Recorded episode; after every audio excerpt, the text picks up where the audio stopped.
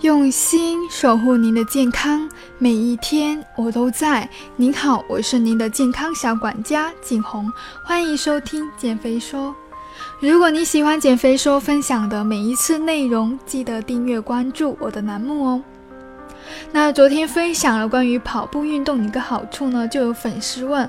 糖原是跑步等有氧运动中的主要的功能来源，所以经常进行有氧训练的话，是不是应该多吃碳水来保证身体里足够的糖原储备呢？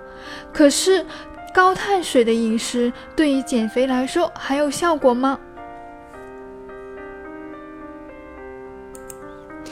最近呢，发表在一个比较高级的一个研。最近呢，有一个高级的一个研究，ACSM 呢就指出，适当的一个低碳水饮食的一个耐力运动员呢，在运动过程中的一个脂肪消耗，居然会比传统的高碳水饮食的运动员平均要高出百分之五十九。那这个结果就告诉我们，运动减肥和饮食减肥并不冲突。在运动过程中呢，低碳水饮食的高燃脂效果呢是怎么实现的呢？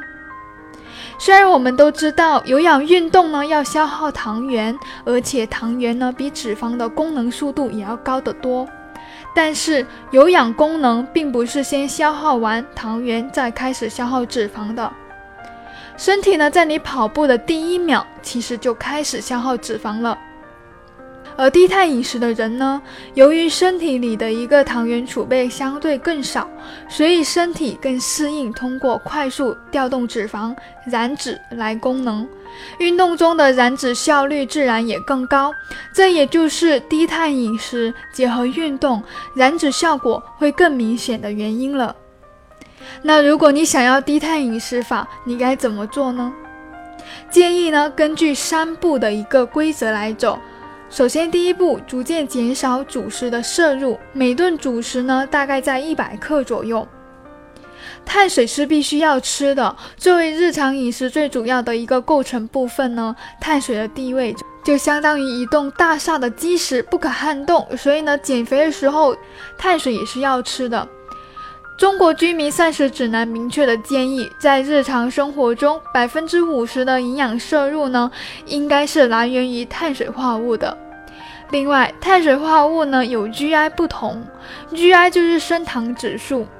同样都是碳水，但是像粗粮啊、全谷物等等，长期吃就有利于减重；而细粮、筋谷类呢，长期吃就可能变得更加胖。这其中的原因呢，就是碳水一个升糖指数 GI 的不同，高 GI 呢更容易导致血糖的波动，胰岛素分泌会让你饿得更快，所以呢容易吃多也不利于减重，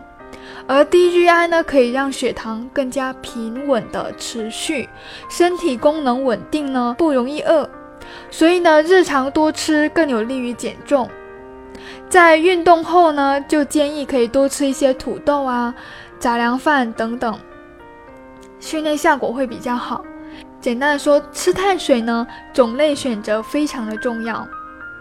那第二步呢，就是日常主食用粗粮代替部分的细粮，控制血糖的稳定。像刚刚也有提到，比如说常见的粗粮有黑米、糙米、小米、红米、土豆、山药、南瓜等等。第三步呢，可以将主食减少的热量，通过更多的优质蛋白和不饱和脂肪来代替，比如说像肉、鱼肉啊、虾、白肉等等，还有鸡蛋、牛奶、豆制品、坚果等等，都是非常好的一个选择种类来的。好的，今天关于呢这种低碳饮食结合运动呢，可以让你多燃脂百分之六十的内容就分享到这里。如果你有什么疑问，欢迎留言。我是您的健康小管家景红，下期见。